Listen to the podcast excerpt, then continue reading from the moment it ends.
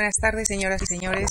Muchísimas gracias por acompañarnos esta tarde en la que les invitamos a transitar con nosotros en un ciclo de cuatro conferencias el territorio compartido de la literatura escrita en nuestra lengua común, el español. En las conferencias del 3 y del 5 de junio, Blas Matamoro examinará la novela hispanoamericana. En las conferencias de esta tarde y del próximo jueves, el escritor y crítico literario Juan Malpartida, a quien damos nuestra más cordial bienvenida, nos invita a analizar con él la poesía hispanoamericana del siglo XX. Nacido en Marbella, Juan Malpartida reside actualmente en Madrid, donde se desempeña como redactor jefe de la revista Cuadernos Hispanoamericanos. Es colaborador habitual de crítica literaria de la revista Letras Libres y del suplemento cultural ABCD del periódico ABC. Es autor de poesía, ha publicado A favor del tiempo en el año 2007. En ensayo ha publicado Los rostros del tiempo en el año 2006 y en narrativa Reloj de viento este mismo año 2008. Y está terminando dos nuevos trabajos titulados Señora del Mundo y Al vuelo de la página. Su obra, que ha sido traducida al inglés, francés, portugués e italiano, ha merecido el premio Antropos de Poesía, así como el premio Bartolomeu Marc al mejor artículo de crítica literaria publicado en 2003. Y cedo ya la palabra a Juan Malpartida, a quien agradezco en nombre de la Fundación Juan Marc el haber aceptado ocupar nuestra tribuna y a ustedes, señoras y señores, por acompañarnos esta tarde. Muchísimas gracias.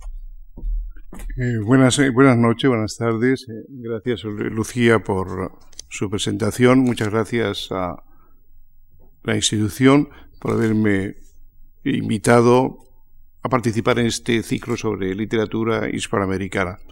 La conferencia que hoy les voy a, leer y espero que luego, pues, si ustedes quieren entrar en, algún diálogo, termina en realidad el, jueves, pero naturalmente con dos días de descanso para ustedes y, para mí. Lo he titulado Claves de la poesía hispanoamericana del siglo XX porque naturalmente no es un no intenta abarcar la totalidad, sería imposible. Es una literatura en poesía del, hispanoamericana del siglo pasado tiene una riqueza comparable a lo de los siglos de oro de la española. Pero sí hay algunos aspectos en los que si incidimos en ellos nos permite comprender aquello de lo cual hoy no vamos a hablar. He titulado esta eh, conferencia entre los signos y las cosas, que es un título muy genérico, pero que tiene que ver con las pasiones intelectuales y artísticas de estos poetas sobre los que me referiré brevemente. Hay cosas que ya se han dicho, pero que vale la pena repetirlas hoy. Quizás porque se han olvidado, quizás porque no nos queda más remedio que volver una y otra vez sobre lo pensado. Los poemas, novelas, cuentos y demás obras del resto de los géneros literarios son obras individuales, incluso cuando en ocasiones han sido hechas en colaboración.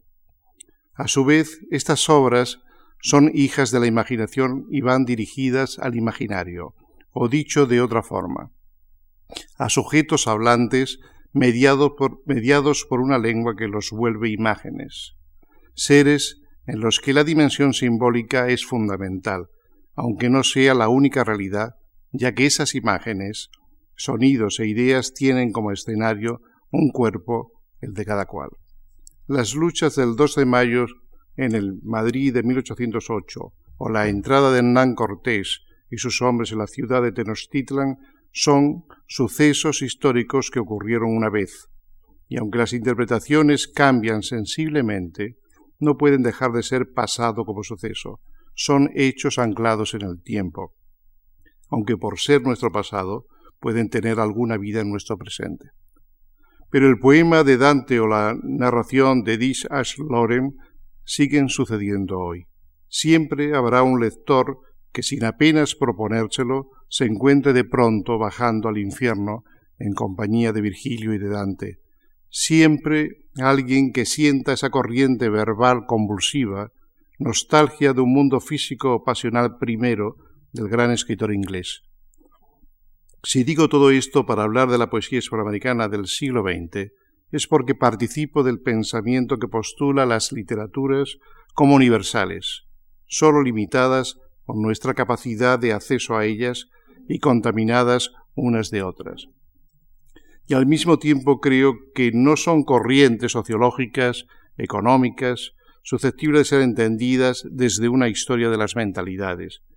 No afirmo que la historia, que la, la sociología y demás disciplinas sociales no nos ayuden a comprender a un autor y a una obra, sino que no pueden entregarnos su significado. Entre otras razones porque ni el cántico de Juan de la Cruz ni el corazón de las tinieblas de Joseph Conrad tienen significado. Sin duda son obras ricas en significaciones y no dejan de hacernos hablar y hablar, pero los conceptos con que los críticos abstraen dichas obras no son las obras. No pueden ser formuladas, son enigmáticas alianzas de forma y contenido que piden una y otra vez ser vividas. Y no vivimos lo que denominamos poesía francesa o hispanoamericana, el modernismo o las vanguardias. Vivimos cuando somos capaces de encarnarlos momentáneamente, a veces sin pretenderlo, gracias a la lectura, una serie de versos, un fragmento narrativo. En profundidad ni la poesía hispanoamericana, ni la española, ni la francesa o inglesa existen. Pero en cambio, desde que ha habido poesía, todos o casi todos han sabido de su existencia, ignorando en numerosas ocasiones que lo que oyen o leen no ha sido escrito originariamente en su lengua o que es trasunto de muchos autores y otras lenguas. Cuando leemos ciertas novelas modernas, no siempre sabemos que Homero de alguna manera sigue narrando sus viejas, que son nuevas, historias. La literatura está llena de súcubos que el propio autor y el lector ignoran. Pero para hablar necesitamos acotar, reducir, adaptar, hacernos una idea, como se dice coloquialmente, y para ello debemos aceptar que hay una poesía hispanoamericana, porque en realidad encontramos que allí, en esos países de lengua española, se ha escrito con algunas particularidades que pueden ayudarnos a entenderlos y a entendernos mejor.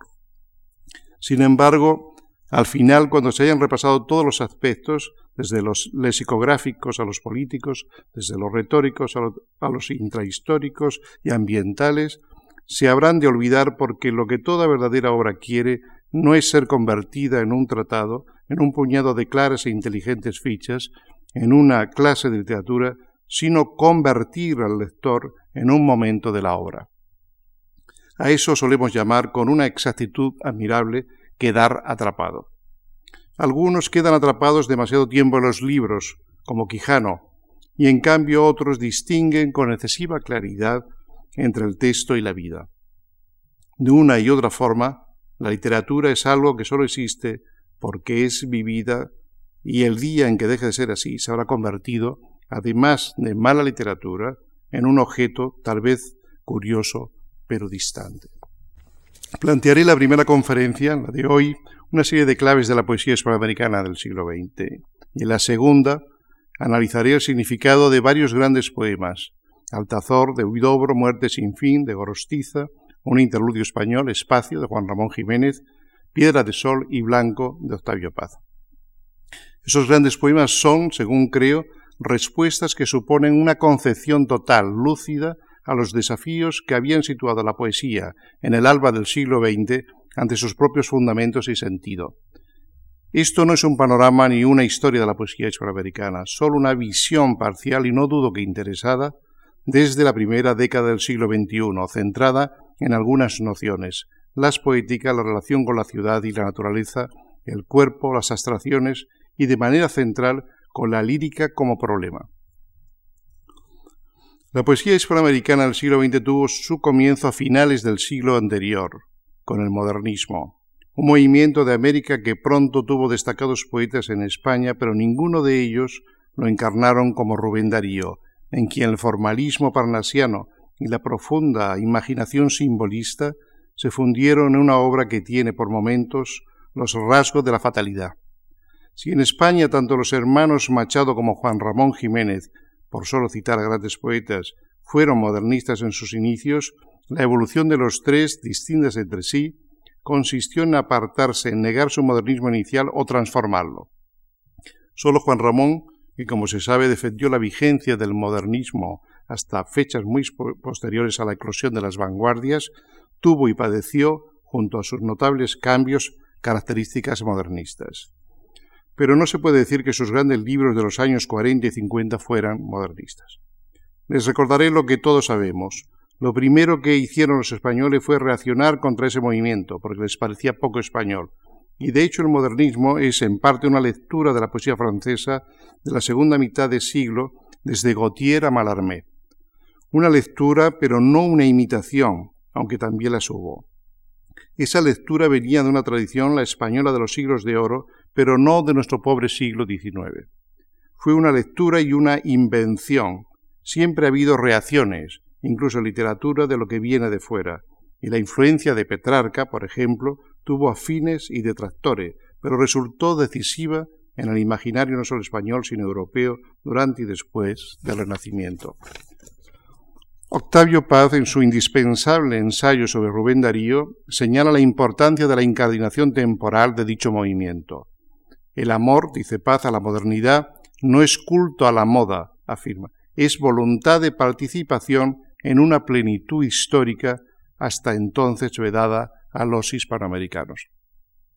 Es decir, la contemporaneidad, aquello que el mismo poeta mexicano buscó en su interpretación de la historia de México y que suponía, según él, la salida del laberinto de la vida social como encarnación enmascarada del mito. Lo que yo quiero señalar ahora es que la concepción del poema modernista, con su alta conciencia del lenguaje y de la forma, de las innovaciones métricas al poema en prosa, la pasión, en el caso de Darío, por lo pitagórico órfico, lo designado es finito no sugerido, nos recuerda Ana Balakian en su maravilloso estudio sobre simbolismo, prepara en la sensibilidad tanto hispanoamericana como española el surgimiento de la verdadera poesía del siglo XX, la que se inicia con el chileno Vicente Huidobro, 1893-1951, con Huidobro y con el creacionismo. Recuérdese, para entender bien el significado comparativo, que por el lado español, Jorge Guillén nace en el mismo año que Huidobro, y Pedro Salinas antes, en 1891. Pero ambos son poetas tardío, y el primero inicia su obra sin duda personal cerca de la aventura estética de Valéry. Huidobro pensó que no había forma de comprender la poesía que se iniciaba sin sentir el drama que se ocasionaba entre la poesía y la cosa. El viejo sustancialismo, tan propio de nuestro no menos viejo realismo hispánico, entra en crisis. Y esto es algo que los hispanoamericanos sienten antes y de manera más honda que los españoles, como ya estudió en 1975 Guillermo Sucre en su indispensable ensayo La máscara, la transparencia. Nada de esta duda se halla en la poesía escrita en España durante el siglo XIX, y quizás pueda afirmarse que ni siquiera en Cernuda, Lorca y Alberti se da esta conciencia, aunque no por ello dejan de ser los grandes poetas que fueron. Las descripciones de la poesía nos permiten comprenderlas, no juzgarlas. Para Huidobro, la lengua literaria y con ella la poética es un problema, como lo fue en Pablo Neruda o en César Vallejo. El creacionismo teorizado y llevado a la práctica por Huidobro, que daría en España el ultraísmo, se inicia a partir de 1916. Se ha escrito mucho sobre si su poemario Espejo de Agua fue publicado en Buenos Aires en esa fecha y algunos sospechan con buen criterio que fue antedatado y editado en Madrid en 1918 en una imprenta de la calle San Bernardo. Pero esta es una discusión demasiado puntual e historicista que no nos interesa ahora. Huidobro hace suya una poética que se inicia con la modernidad, el intento de crear poemas autónomos que no fueran denotativos sino, en cuanto al sentido, inmanentes, el orgullo creativo es un fantasma que recorre la poesía que se inicia en Occidente. Desde Apollinaire, Masjakov y Pierre Reverdy, los, los jóvenes poetas luchan por crear objetos verbales como la naturaleza crea árboles, es decir, con la misma lógica. Ese es el caso de Huidobro en su itinerancia americana y europea y en España los poetas de la revista Grecia y Cervantes, es decir, Cansino Sassens, Gerardo Diego, Juan Larrea y otros. Sin duda, como veremos más tarde, la inspiración central de esta inquietud forma parte de Juan Ramón Jiménez. El elemento radical es la imaginación y el proceso tiende a mostrar lo que es, no a sustentar el ser del poema en una realidad fuerte exterior a él. Abolir el cómo, puente entre realidades, para afirmar el ser de lo imaginado, era una poética que había sido formulada en parte por Apollinaire en sus escritos sobre arte recogido en 1913 en los pintores cubistas. Es, en definitiva, el horizonte del nuevo tiempo, desde Francia a Estados Unidos.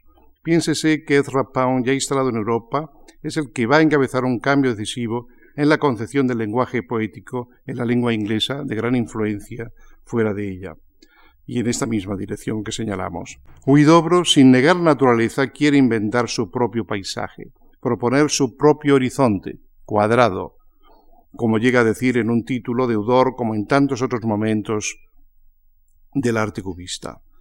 De hecho, el cubismo da en literatura una, eh, suerte de simultaneísmo, regido por la voluntad de independizarse de la realidad temporal y acentuar la simultaneidad espacial. Ninguna de estas poéticas son del todo rigurosas, y de hecho casi todos estos poetas están lejos de ser coherentes. Supusieron una búsqueda, un rechazo y una afirmación, y nos dejaron testimonios diversos y de variado valor. Si prosperaron no fue por lograr sus aspiraciones de poética, sino de poesía. Una realidad que engloba el fracaso mismo y lo trasciende. Huidobro, cuyo ímpetu y capacidad de acción parecían inagotables, afirmó que el poeta es un pequeño dios. Como el lenguaje es rebelde, ya en el calificativo se desliza la relatividad misma de ese dios, cuya tensión veremos estallar en Altazor. Esa relatividad no es también la de toda poética, por mucho ímpetu vital o ideológico que la sostenga. Hasta la llegada de Huidobro, la poesía hispanoamericana oscila entre López Velarde, 1888-1921, autor de un lúcido y perdurable tiempo, enamorado del amor, en una provincia que es también la de su propio mundo, que está lejos de ser provinciano, y el indudable provincianismo ramplón de Baristo Carriego, absurdamente exaltado por el joven Borges. Ni el gran Leopoldo Lugones ni Herrera y Rexi van a fecundar la nueva poesía. Representan lo mejor o cierta peculiaridad del modernismo. El primero fue maestro de López Velarde como Jules Lafort lo fue de ambos, algo que la crítica ha reiterado, y que por cierto es una influencia determinante en la primera poesía de Pound y Eliot. Hay diversos casos complejos, pero tal vez algo anclados en su tiempo, como Macedonio Fernández, cuya importancia está, creo, en su prosa y en lo que Borges hizo a partir de él. Otros, que no fueron innovadores, escribieron poemas memorables, pero hoy día tienen más presencia en la historia de la literatura que en el lector. Es el caso, y pondré solo un ejemplo, de Mariano Brull. Ancladas en la historia significa obras que podemos ir a visitar a su tiempo, pero ¿pueden venir ellas al nuestro? Y en cuanto a la poesía producida en España, ni Darío ni, sobre todo, Huidobro podían tomarla como referencia. De hecho, para el autor chileno, la poesía castellana estaba enferma de retoricismo. Entre los extremos descritos en Hispanoamérica se dan, al tiempo que Huidobro, poetas que si bien no tuvieron influencia, fueron pioneros en otros aspectos, como, no pretendo ser exhaustivo, el mexicano Juan José Tablada, japonólogo y traductor del haiku en español y de poemas ideográficos, autor de poemas ágiles e imaginativos, el venezolano Ramos Sucre, un simbolista de voz muy personal cuya obra fue escrita casi toda en prosa y el peruano José María Guren, que en un corto periodo de tiempo va del simbolismo y la poesía pura al inicio del creacionismo. Otro caso, nada despreciable, pero un poco olvidado, fue Oliverio Girondo, gran experimentador del lenguaje, conciencia de lo minucioso cotidiano, que recuerda a veces por su humor y ocurrencias a un escritor español realmente innovador, Ramón Gómez de la Serna. Girondo estuvo además cercano en alguna medida al surrealismo. En 1922, esa fecha de gracia de la literatura occidental del siglo XX, Girondo publica 20 poemas para ser leídos en el tranvía, y algunos de ellos aún pueden leerse porque siguen vivos, pero no ya en el tranvía tan cercano a Whitman, Apollinaire y Gómez de la Serna, sino en el avión o las pantallas de Internet. Sin embargo, ninguno de ellos, de estos poetas que hemos mencionado, se adentró en la modernidad con tanto arrojo y fuerza creativa como Guidobro. Fue un verdadero hombre de acción. En España su influencia fue inmediata y Gerardo Diego, quizá el creacionista de entonces más perfecto, publica en 1922 un libro significativamente titulado Imagen, donde busca no el reflejo, sino la propia ilusión en la apariencia. Más tarde, entre el 26 y el 29, escribe uno de sus poemas decisivos, Fábula de X y Ceda, de una exactitud y riqueza lingüística que Huidobro, sin duda un poeta mayor, no consiguió nunca. Se podía pensar que en Huidobro la subjetividad que tanto se acentúa en el romanticismo y que, según Antonio Machado, había deprimido la presencia del mundo, se realiza de manera acusada en este sentido. Subraya la importancia del poeta emancipado de la naturaleza y de la referencialidad, y contradictoriamente es creador de objetos, esos mundos verbales que leemos y oímos, pero que parecen estar hechos para otro sentido, la vista.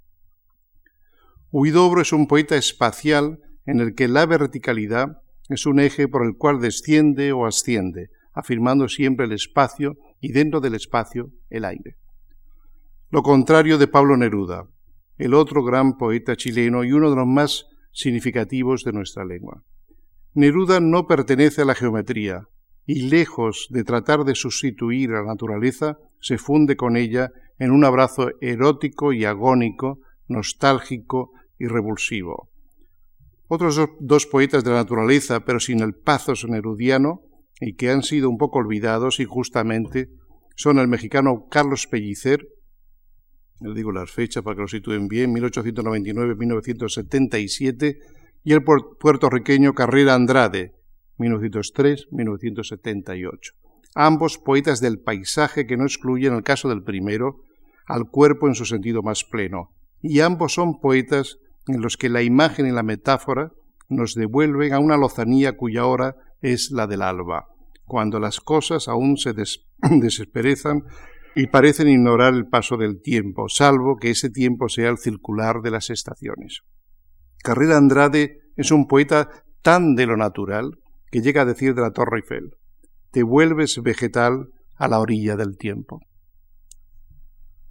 Del lado de lo reflexivo, ajeno a toda naturaleza que no fuera la de los libros y sus imaginarios, Jorge Luis Borges está Jorge Luis Borges, iniciado en el expresionismo alemán y el ultraísmo, que llevaría su vuelta a Buenos Aires en 1925, escribió una poesía en la que el drama de la identidad y sus reflejos, las elucubraciones metafísicas y el sostenido escepticismo inventan mundos rigurosos, silogismos y metáforas en las que apenas sostenemos algo, caemos en su reflejo. Borges no trató de ser un pequeño dios, sino un poeta, un hacedor, un recreador de metáforas originarias en cuyo centro late irresoluble el enigma de la identidad, que en su caso se llama Borges. Sin embargo, el autor de El otro, el mismo, sabe muy bien que tiene todos los nombres porque carece en rigor del nombre, pero no en cambio de destino. Borges nos habla, entre otras cosas, de un yo plural y de una sola sombra. El escritor argentino tiene poco que ver con Apollinaire, Reverdí y Dobro, salvo si pensamos que la imagen central de estos poetas no es ajena a la metáfora, aunque en Borges está sustentada una poética del signo distinto e incluso opuesto. Borges evitó el patetismo y la sentimentalidad. Huidobro, a quien le hubiera gustado alejarlos, tuvo que compartirlos en su afán de subjetividad objetiva. Quiso crear su propio mundo, pero no pudo evitar que el yo del poeta se convirtiera en referente, en el modelo. Huidobro quiso en la lucha entre sustancia y forma hacer triunfar a la forma, a la palabra en detrimento de la cosa. Borges, sin duda más escéptico, evolucionó hacia el clasicismo y el platonismo según el momento. En el poeta y cuentista las palabras tratan de contar algo del mundo, sea este una anécdota libresca o una pelea de malevos. Al mismo tiempo, gracias a la poesía, la palabra puede ser arquetipo de la cosa, nombrar es crear. El poeta alcanza a darnos algún aspecto de las metáforas esenciales de la vida, que son pocas. Así lo que llamamos vida es un libro, un arcano que desciframos y ciframos a medias. La pasión de innovar, la riqueza de la imaginación creacionista y vanguardista, pronto es vista por Borges como un exceso, como una eh, superstición cuyo fondo es inestable, el afán de sorprender o la arbitrariedad. Este paradigma de la modernidad, la tensión entre signo y mundo, cuyo escenario unidobro como en Pont Reverdy se juega en las palabras como forma, en Borges opera de manera distinta. Hay unas metáforas esenciales que corresponden a los grandes afanes y fatalidades de la vida y que el poeta, en distintas épocas, apenas formula de manera distinta, pero cuyo acierto radica precisamente en hacerse eco de esa base originaria. Es difícil no situar a Borges dentro del idealismo platónico, de tono pesimista, al que habría que añadir la influencia del budismo en su vertiente más crítica con las figuras del tiempo y lo productivo. En realidad, como señaló en su día en un espléndido ensayo Juan Nuño, Jorge Luis Borges es un, platonista en la caverna. Es decir, Borges está impelido a maquinar y sufrir el drama de los espejos, de la ambigüedad, del doble que es infinito, de la insuficiencia de la sensación, de los laberintos del tiempo. Nunca pensó que él pudiera salir del solicismo del tiempo y de la identidad, porque no los pensó como productos de su experiencia o de su condición personal, sino de la especie. En este sentido no era budista, a pesar de que el budismo, la meditación sobre el ilusorio de todo lo impermanente y la refutación del tiempo, tiene que ver con muchos aspectos de su pensamiento. No lo es porque el budismo cree en la liberación personal, y sí lo es porque el Buda renunció al nirvana para ayudar a la liberación de los otros. En 1986, en Ginebra, Marguerite Yourcenar, una escritora para la que el budismo también existió, se encontró con Borges, que moriría una semana después, y le preguntó, ¿Cuándo saldrá usted del laberinto? A lo que respondió el autor de las ruinas circulares, cuando lo hagan todos los otros. Es la respuesta de un bodhisattva, o al menos es la respuesta de alguien coherente con lo que había pensado y expresado en cuentos y poemas. La caída en el tiempo no es individual, sino colectiva, o dicho con un término menos sociológico, una caída que compete a la especie. Nos podríamos preguntar si el origen del complejo idealismo y continuado escepticismo de Borges tiene explicación en la reflexión filosófica o en la poética, como en el común de los mortales es la forma que ha ido adoptando de manera ambigua su inicial, su inicial experiencia personal. Naturalmente ambos procesos, el filosófico y el creativo, están asistidos por la imaginación, que es la animadora de ambas respuestas. Yo me inclino a pensar que la visión de la persona y del mundo en Borges tiene que ver sobre todo con su poética de la escritura y de la lectura. La obra es contingente porque el lector modifica siempre el texto que descifra en la cual introdujo, digamos, su drama personal. Las percepciones se disipan en otras percepciones, y aunque en un instante está todo el tiempo y en la anécdota puede vislumbrarse la categoría, siguiendo la relación cabalística respecto al hombre y al mundo como micro-macrocosmo que tanto le interesó, lo que Borges expresa de manera dramática en sus creaciones es la imposibilidad de desembocar en la realidad. Huidobro quiere, como los cubistas, crear mundos paralelos. Borges cree en la poesía como una suerte de Aleph en el que los mundos, los libros en su sentido simbólico, se revelan. Aunque según Borges las metáforas esenciales son pocas, las formas que adoptan, como los libros, son infinitas.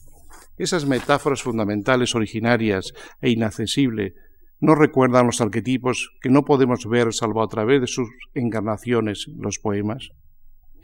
A diferencia de Huidobro, Borges tomó a las palabras para comunicar su mundo, sea éste algo observado en la calle o en un libro. Cuando escribe lo hace designando una realidad, forjando un puente entre ellas misma y las cosas designadas. En su segunda etapa poética, tras Fervor de Buenos Aires, Luna de Enfrente y Cuaderno de San Martín, y luego de una larga pausa en verso, rica en cuentos y en ensayos, Borges abandona su barroquismo inicial y escribe una obra muy lineal, usando tanto el verso libre como el endecasílabo. En El Hacedor, 1960, el otro, el mismo elogio de la sombra, hay una concepción del poema que podríamos denominar clásica, aunque su mundo es cada vez más nuevo. La poesía del joven Borges está situada en la ciudad, la del Maduro en las múltiples metáforas del saber, la identidad, el valor de los símbolos. La poesía moderna europea toma como espacio la ciudad, nada más normal en una tradición que tiene como antecedente, para afirmarlo o negarlo, el realismo y el romanticismo. Tanto en la novela como en la poesía del XIX, la ciudad comienza a ser un personaje de la obra. Lo radical de la ciudad es la presencia de los otros, pero ni en la Roma de Catulo ni en el Madrid de Quevedo aparece el otro como un ser a un tiempo personal y anónimo, caído en la muchedumbre, deambulador, definido y roído por la crítica, un alma dividida como confiesa ser el mismo Baudelaire. Esta ciudad tiene su continuación en Pascua, en Nueva York, de Blaise Son, de Apollinaire, La tierra baldía, de Eliot y Poeta en Nueva York, de Lorca. El Buenos Aires de Borges está dejando de existir, si es que alguna vez existió fuera de sus libros, cuando Borges comienza a escribir, aunque sus atardeceres, el tiempo de Borges, perduren en fervor de Buenos Aires.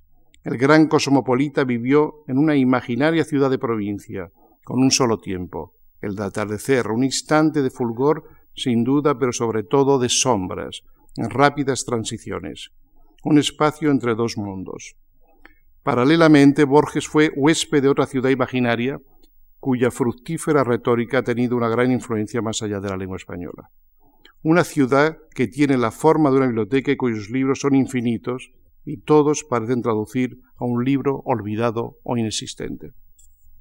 Es decir, el metafísico afirma ese libro primero más allá de los libros, pero el escéptico ve como ilusión la proliferación de los libros, que como los espejos multiplican inútilmente nuestra imagen. Sin embargo, el poeta transforma todo en ello en una afirmación que es la poesía misma. Aunque trato de no apartarme demasiado de la nota distintiva de la poesía sudamericana, esa que incide o que deviene de una conciencia problemática del lenguaje, una y otra vez debo traicionarme para no traicionar la complejidad y amplitud de poetas tan diversos, a veces diversos incluso dentro de, sus propias, de sus propias obras. Si hasta ahora no he mencionado a César Vallejo, no es porque no sea central. En realidad no es central, porque es un extremo, aunque ahí, en su extremo, lo ocupa todo. Debemos recordar lo dicho, que Girondo publica en 1922 un puñado de poemas, varios de ellos versiculares o en prosa, insertado claramente en una modernidad irreverente e imaginativa, y casi me atrevería a decir alegre si no fuera, porque de pronto sus invenciones y dislocaciones nos enfrenta a lo absurdo. Si Girondo, escribiendo en París, Sevilla, Río de Janeiro y Buenos Aires, nos muestra mundos algo ingrávidos, César Vallejo, que viene de pasar varios meses en la cárcel, publica Trilce en Lima y en esa misma fecha. 77 poemas en los que la vanguardia se interioriza y se mineraliza en una explosión fija. Los temas en Vallejo, por sencillos y en cuanto a la experiencia universales, no son sorprendentes. La orfandad materna y ontológica, la carencia afectiva, la soledad de los cuartos y las calles, el ansia de fraternidad. Lo importante es la forma que adopta, la profunda fatalidad con que los vivió y escribió. Trilce, dijo Juan Larrea, es un mosaico, y lo es, pero un mosaico en los que faltan piezas como faltan letras en sus textos, y donde las palabras e imágenes han sido reconstruidas con la ausencia misma, con una desazón indígena y remota. Es una taracea socavada y alterada en su composición sintáctica, aunque sin perder nunca el centro, como si todo girara alrededor del lenguaje en una ceremonia siempre iniciada de redención. Recuerdo que Américo Ferrari, estudioso de la obra de Vallejo, escribió que era necesario restablecer los hilos conductores que el poeta al a placer enredó, lo cual es tan absurdo como sustituir en prosa perifrástica el polifemo de Góngora. No, Trilce, como el resto de la obra de Vallejo, que fue editada después de su muerte, a pesar de las torpezas que las tiene es de tal autenticidad que soporta mal hasta el comentario. A diferencia de Huidobro, Vallejo no tuvo la pulsión vanguardista del manifiesto, de buscar una sustentación teórica de su aventura. Escribió una obra que ha tenido una amplia influencia en la poesía de lengua española en lo referido a sus recursos expresivos, pero me atrevo a decir que es un poeta terminado en sí mismo, hecho de una sustancia antigua en la que toda la dimensión teológica y existencial cristiana es vivida sin Dios y por lo tanto es una esperanza irredimible. El poeta cubano Gastón Vaquero afirmó que Vallejo captó el genuino color de América y del hombre americano. Vaquero, además de ser muy buen poeta y un hombre inteligente, muy inteligente, era creyente y tal vez vio en cierta parcialidad de Vallejo una totalidad. América en realidad es diversa, sin necesidad de que pensemos su complejidad glosajona. No expresa Borges una forma cosmopolita de ser americano. No es Neruda tan distinto de Vallejo, un poeta que expresa el paisaje de América como lo es Pellicer en otro sentido. Y Palesmato y el mundo negro, y Juan Rulfo. ¿Acaso lo radical de una literatura no es un testimonio de la condición humana? En términos históricos y sociológicos, Hispanoamérica es una tensión entre el pasado indígena y la modernidad europea. Aunque el contacto inicial está sellado por la reacción antimoderna de la, de la contrarreforma, la voluntad criolla se apoyó en el liberalismo y el positivismo francés y anglosajón para dotar de un rostro nuevo a su destino. No, Vallejo es uno de los rostros de América, pero la autenticidad de ser no está en su pasado, sino en lo que hace con lo que es. Y esa es una palabra plural que no termina de estar dicha. Aunque tuvo esperanzas en el proyecto comunista, lanzado a la acción histórica y la redención del hombre en la abolición de las clases en una sola clase trabajadora, Vallejo mostró en su poesía que el ser humano es irredimible porque desde el comienzo la inocencia se había despeñado en la historia. Su orfandad es materna y afectiva y tiene toda la parafernalia del hogar. Incluso cuando estalla la Guerra Civil Española, Vallejo ve a los españoles como huérfanos de una España en peligro. Con esos materiales crea poemas universales, ciertamente, pero ¿por qué va a representar lo más auténtico de América? Sin duda la orfandad es una clave, y la hallamos en la intrahistoria peruana y más aún en la mexicana, los dos países que fueron civilizaciones e imperios. Pero de la orfandad individual o histórica se sale o se puede salir al enfrentarnos a la otredad. Vallejo no puede alimentarse del pan del hogar vecino porque no termina de reconocer el hogar que no es originario. Como no termina de ver a la mujer en la que vislumbra barrocamente la osamenta desnuda y el polvo que serán sus huesos, porque la imagen de la madre, concreta y abstracta, le recuerda siempre una deuda que no tuvo comienzo y por lo tanto no tendrá fin. En este sentido, su poesía, por muy grande que sea en ocasiones, me parece lastrada a veces por el tema. Es no solo un mosaico verbal, sino un retablo en el que, con un uso peculiar y sorprendente de las invenciones de las vanguardias, nos muestra una vía crucis, un teatro de la pasión en su sentido más cristiano. La crisis del lenguaje y del sentido del poema alcanza en Trilce, se desarrolla enriqueciéndose en poemas humanos, una autenticidad que en Huidobro fue más superficial, si entendemos la superficie como algo no peyorativo.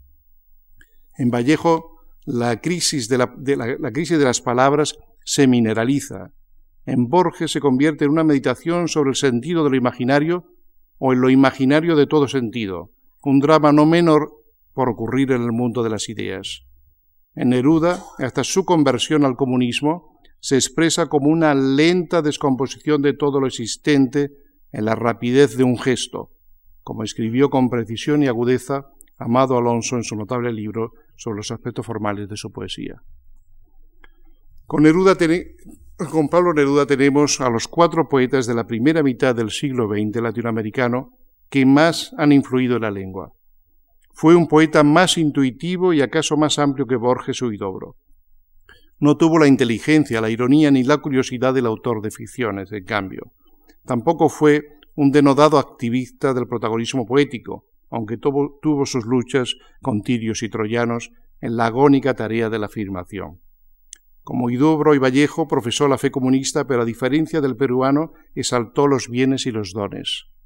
Fue un poeta intuitivo y poderoso, un creador colosal que sembró su talento tanto en sus libros iniciales como en los últimos. No solo Residencia en la Tierra es un hito, también lo son muchos poemas de canto general y de memorial de Isla Negra. Como su propio continente, es inmenso y a veces caótico, como él inagotable en su riqueza. En un ensayo sobre López Velarde, El camino de la pasión, Paz dice algo sobre el poeta mexicano al tiempo que piensa en Borges y en Neruda, porque de hecho su descripción abarca aunque de hecho su descripción abarca casi todo poeta en crisis con su propio mundo y con las palabras. Dice Paz, juego mortal de la reflexión, la transparencia de la palabra ante la opacidad de las cosas, la transparencia de la conciencia ante la opacidad de las palabras, el reflejarse sin fin de una palabra en otra, de una conciencia en otra. Ese desplazamiento de las palabras en la Neruda Arsencia en la tierra es un naufragio hacia adentro. es un inventario cuyo caos tiene como escenario al poeta mismo. El mundo existe. Neruda no es un solitario en el que el mundo se disipa, sino un solitario errante cuyas enumeraciones metafóricas, alteraciones sintáctica y violencia gramatical atestiguan la destrucción preservada del mundo. Las enumeraciones de Neruda no son las de Whitman, que se extiende como un abrazo, ni son las de Borges, cifras de una constelación. Son las de un inventario que se altera y cuyos fragmentos expresan una dramática soledad. Neruda escribe hasta Residencia una poesía de crisis, como de manera coral y, voluntad de objetividad escribió T.S. Eliot hasta la Tierra Baldía, 1922. Curiosamente, también Eliot tuvo su conversión, pero al cristianismo anglicano, y al igual que Neruda, se entrega a su iglesia. Neruda salió del laberinto hacia los otros, aunque esto fuera en tantas ocasiones de dudosa realidad. Hacía una vida sencilla y un paisaje de indudable fuerza.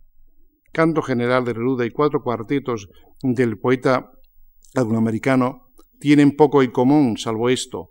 En ellos la ideología política o religiosa supone, en el orden biográfico, la respuesta a la fragmentación y su carencia de ser, a la pérdida del alma o al desfondamiento de una individualidad que al percibir el mundo lo siente como agónico.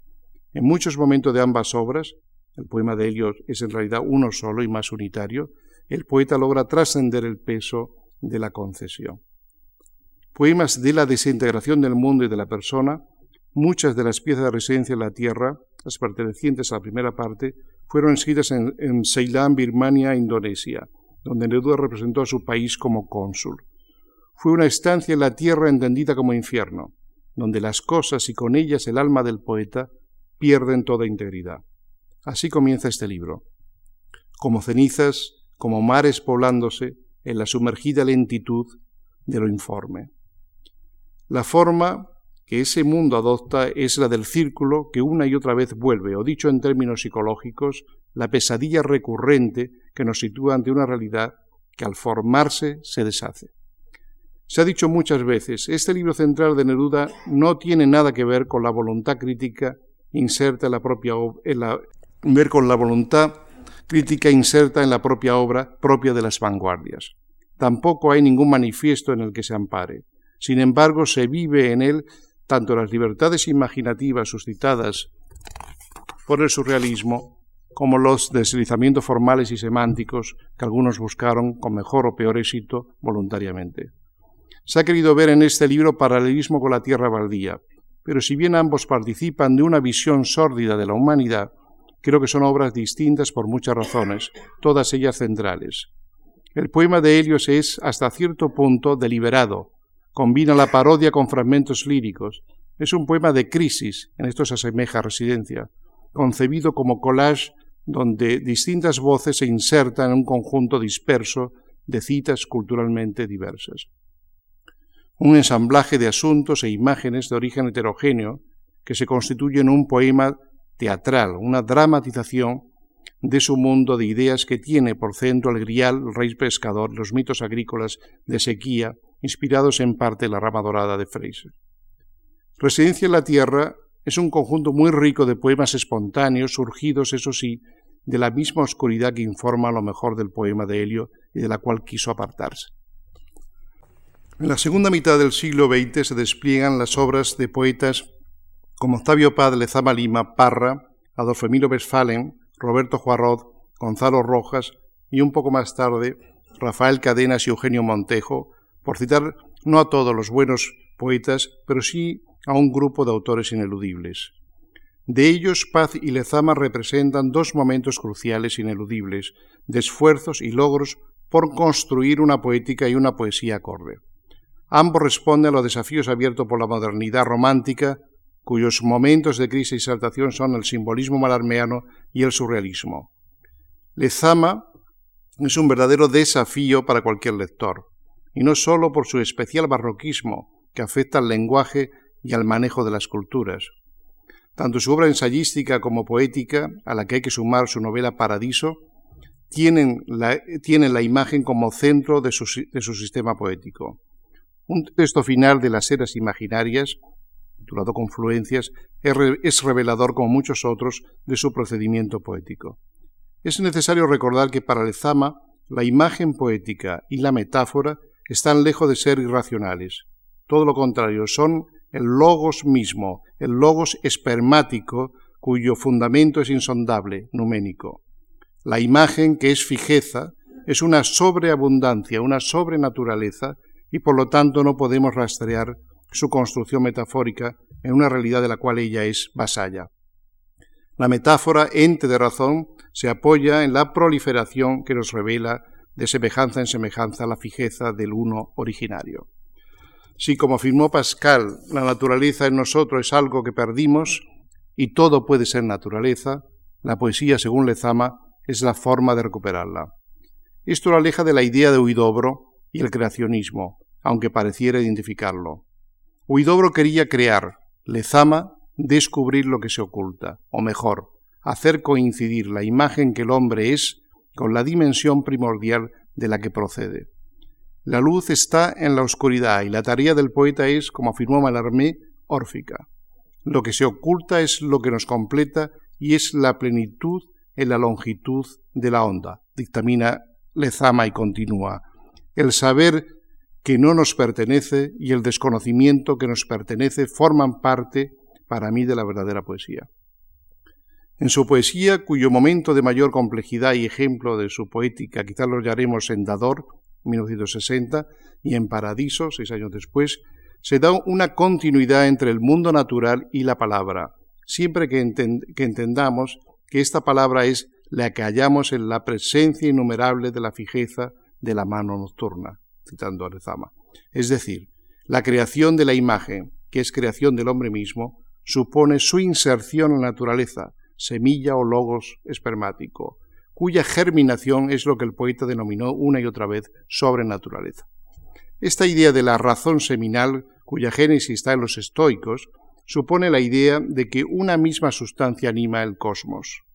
La imagen participa de la racionalidad y por lo tanto el mundo es, en cierta medida, descifrable, o mejor dicho, cifrable en una proliferación de semejanzas a la búsqueda de la imagen. Para Lezama, ya voy a acabar, el mundo es una desmesura que sería impenetrable a no ser gracias y por gracias por gracia de la imagen. La poesía es el arte de la semejanza que produce la imagen, que es, en cuanto que poesía, incondicionada y nos muestra la realidad de un mundo invisible. La actividad poética, la poiesis, consiste en eso, en la participación del hombre en el espíritu universal, una participación que supone una resurrección. Vivir en verdad, creo que podríamos decir interpretando la poesía y la poética de Lezama, es el descubrimiento de la otra mano en la sombra, cuyo desvelamiento supone la invención de la imagen que a su vez nos hace imagen y nos otorga sentido en la sobrenaturaleza. O, mejor dicho, con unos versos del propio Lezama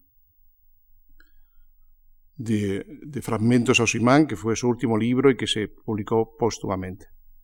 Última contradicción, entrar en el espejo que camina hacia nosotros, donde se encuentran las espaldas, y en la semejanza empiezan los ojos sobre los ojos de las hojas, la contradicción de las contradicciones.